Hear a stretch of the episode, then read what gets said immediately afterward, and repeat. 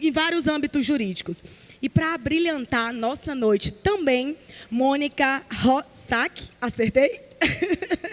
Rossack, para falar um pouquinho sobre direito para startup. Ela que tem um Instagram que está fazendo a diferença, conteúdos, como ela mesma fala, eu sou nerd, e é mesmo, gente, conteúdos riquíssimos e de qualidade nessa área aí de inovação jurídica.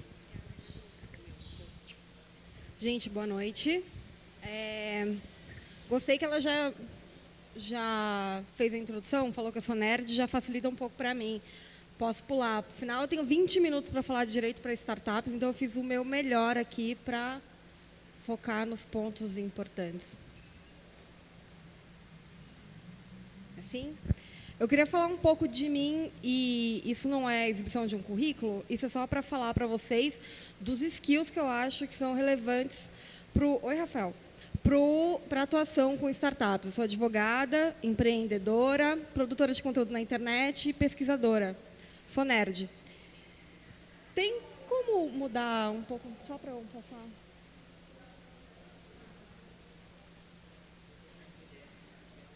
Tá. É, fiz ali a listagem, mais ou menos, os cursos que eu fiz, Legal Growth Hacking, é, Direito Digital, Direito Empresarial, Lei Geral de Proteção de Dados. Também não é para exibição de currículo, mas é para falar para vocês, olha, esses são mais ou menos os cursos que eu tenho procurado, são as habilidades que eu tenho procurado desenvolver para atuar com startups.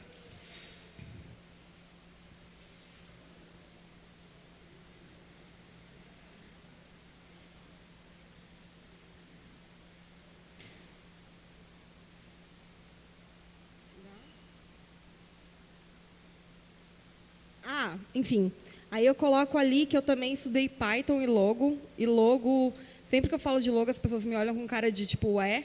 Logo é uma linguagem de programação desenvolvida para crianças. Meu pai, muito gente boa, em 1997 fez eu estudar programação para crianças. Hoje é legal falar isso, entendeu? Mas em 97, cara, era puxado para mim. E logo é isso aí, é uma tartaruga, enfim, é só para a gente aprender mais ou menos a lógica de programação. Tudo isso que eu falei todos esses skills que eu desenvolvi são fundamentais para a minha atuação hoje. E eu tenho 20 minutos para falar, na verdade eu devo ter um pouco menos de 20, então eu vou correndo um pouco. Dei start, coloquei corrida. Sempre que eu falo de advocacia para startups, é muito engraçado, porque existe uma mística muito grande quando a gente fala de startups. Todo mundo fica achando que, enfim, é um bicho de outro mundo. E eu gosto de falar que startups são empresas só empresas. Vocês precisam saber só disso. Em 20 minutos é o que está dando para a gente falar aqui, cara.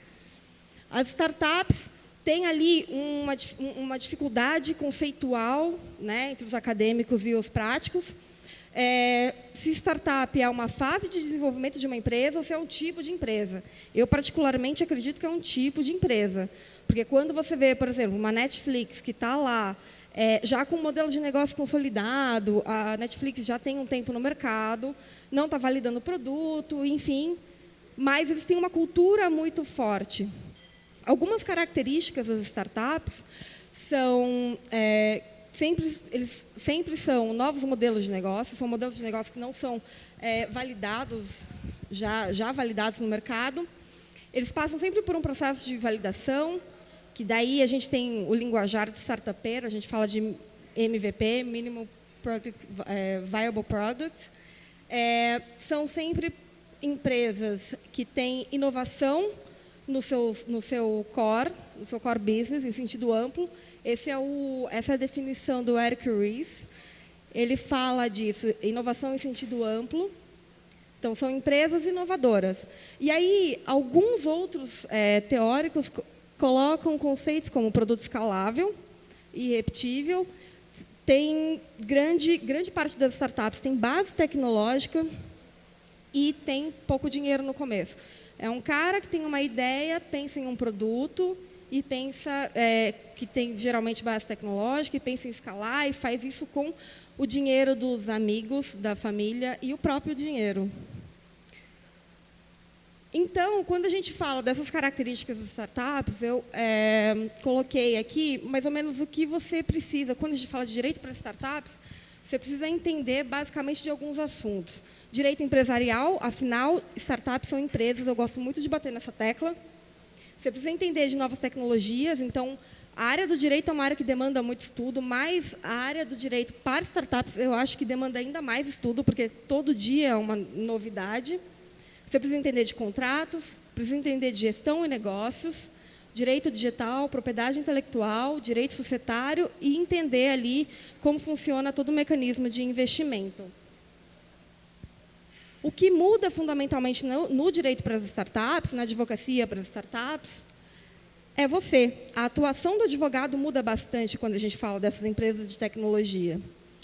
Tentei achar uma foto maior, mas não consegui, mas eu vou falar de alguns conceitos que são importantes para que a gente entenda o contexto no qual essas, essas empresas são criadas. 15 minutos.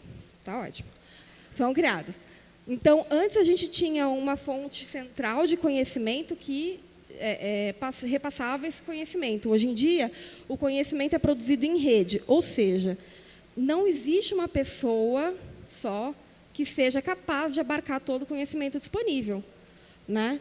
Até por isso, é, até por isso a gente tem ali um sentimento de colaboração muito grande entre todos os advogados de tecnologia. Outra coisa que eu acho importante a gente contextualizar, e prometo que no final vai fazer sentido, quando eu falo do valor da informação, que está na criação, quando eu falo que a sociedade hoje enfatiza o, a criação e não a reprodução do conhecimento, é importante a gente pensar nisso como advogado e advogado de startup, porque a gente é demandado de forma criativa. Chegam clientes com modelos de negócio que a gente nunca viu, a gente não sabe o que fazer. A primeira, a, a primeira, o primeiro instinto da gente é virar para ele e falar, então. Mas a gente tem que ter ali, dentro do nosso conhecimento técnico jurídico, fornecer uma solução para ele. E outro conceito que é muito importante da sociedade, do funcionamento da sociedade em geral, que olhando para a advocacia para startups eu trago e acho importante enfatizar, é que a unidade básica da organização econômica não é o sujeito, ou o empreendedor, ou o grupo, ou a empresa, enfim.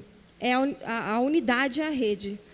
Ou seja, hoje em dia, principalmente quando a gente fala de produção de conhecimento e, e na advocacia para startups, que é o tema da palestra, é muito importante que você veja a sua rede. Então, entenda que você é incapaz de dominar plenamente todas as tecnologias. Se alguém fala para você que é super especialista em absolutamente tudo, ele não vai ser especialista em nada, é praticamente impossível. Não sei se vocês conhecem ele, é o meu crush, é o Richard Skine. Ele tem livros ótimos sobre o futuro da advocacia maravilhoso. Entendeu? Inteligente, culto. Passou um pouquinho da minha faixa etária, mas é, ele, fala, ele fala muito, e aqui eu também vou contextualizar a advocacia para startups para explicar mais ou menos em 20 minutos quanto tempo eu tenho. Bom, eles falam aqui, aqui eu coloquei, do lado direito eu coloquei como ele vê como ele organiza no livro dele, The End of Lawyers, como ele organiza o mercado legal. Então, se a gente pensa em contingência, em contingência legal, em, em entrar para o embate e em, em busca de problemas, na advocacia para startups, a gente pensa muito mais em gestão de riscos legais. Se a gente pensa em um conhecimento técnico legal, estritamente técnico legal, se você é jurídico, só jurídico, só o que você sabe é lei. Isso também não funciona para startups, porque a sociedade hoje demanda o conhecimento técnico legal e ele coloca em engenharia da informação, porque ele está falando ali do mercado jurídico, mas ele fala das law techs. Para mim é importante colocar isso para falar que o conhecimento técnico do advogado de startups é importante, mas o conhecimento é multidisciplinar também é importante. Então, por isso que eu falei ali no começo que eu não programo, mas assim, o mínimo do mínimo do mínimo eu tento. É, de negócios, eu também tenho conhecimento. É importante quando você vai divulgar para uma startup ter esse tipo de visão. O Richard Susskind fala que no modelo, no modelo antigo focava no jurídico e agora a gente foca no negócio.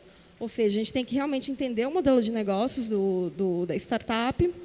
ele fala que o foco da atuação legal estava na resolução de disputas e agora está na prevenção de disputas. Então, a nossa atuação é muito mais de, de, de, de evitar problemas, de evitar disputas. É, e a, ele fala também do, da quebra de paradigma em relação à advocacia reativa e à advocacia preventiva. Ou seja, se antes a gente esperava dar o problema, aparecer algum problema para a gente fazer alguma coisa, agora a gente tem que se preocupar com isso desde o início, desde quando o cliente mostra para a gente é, o modelo de negócios. Então, quando eu, eu falo da atuação para startups, da advocacia para startups, eu vejo três principais pontos. É, a gente vai atuar como estrategista para redução de custos e redução de riscos em transações. Esse termo é Lawyers as Transaction Cost Engineers. Então, a gente vai mesmo entender o modelo de negócios a fundo e ver ali onde, o que pode dar problema, o que pode dar ruim. Dez minutos. Estou ótima. Estou tô, tô no tempo. O aporte reputacional, que quando eu, lá no começo, falei que o que é, a produção de conhecimento é feita em rede, que agora a unidade, de, a unidade é, é, era a rede, não era mais o empreendedor, é disso que eu falava, aporte reputacional. Quando uma startup se preocupa com, a reputação, com os aspectos jurídicos, é, tem contrato social direitinho, não feito de qualquer forma, quando o investidor olha para uma startup que tem, de fato, uma estruturação jurídica e teve essa preocupação desde o início da concepção do modelo de negócios, o investidor é mais propenso a colocar o dinheiro dele ali. Além disso, tem uma atuação muito específica que a gente vê nesse mercado de direito é, para startups e que a gente não vê geralmente nos outros mercados mais tradicionais. É que a gente empresta ali a nossa, o nosso prestígio, digamos assim, para o empreendedor.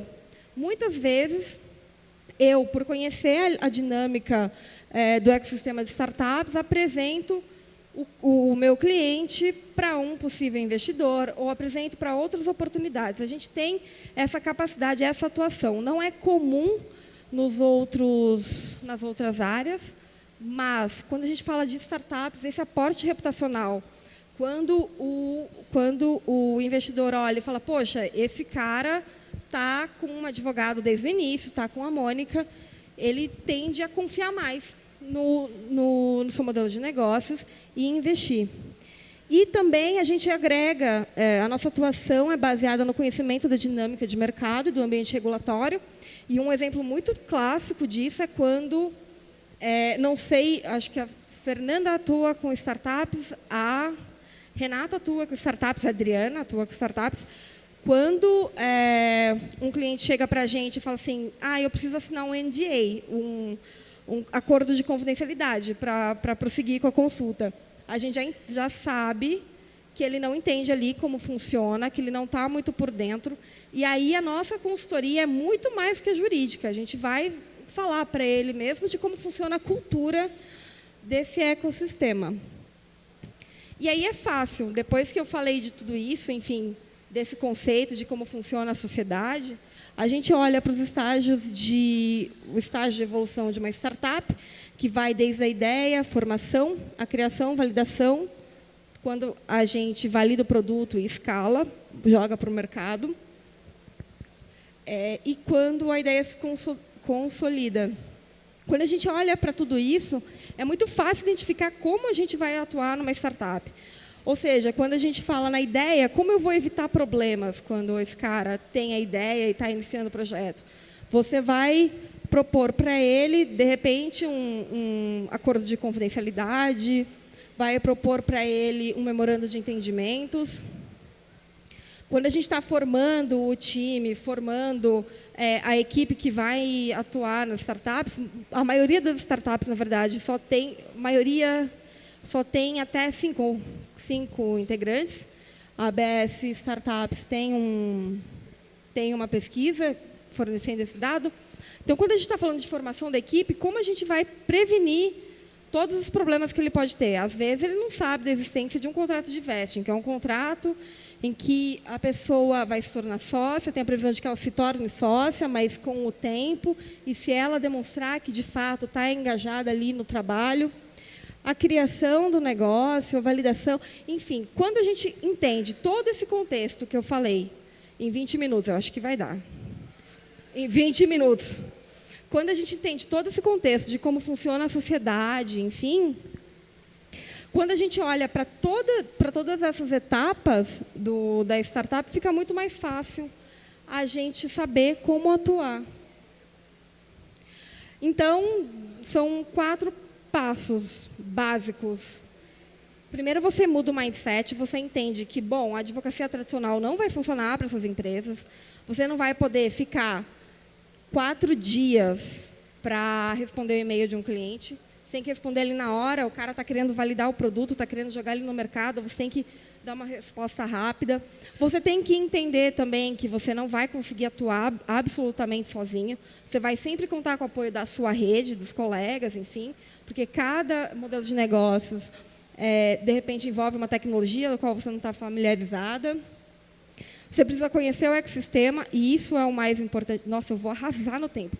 Isso é o mais importante, porque quando você conhece o ecossistema, você vai saber do vocabulário que eles usam, que é um pouco difícil, bootstrapping, valuation, enfim, é.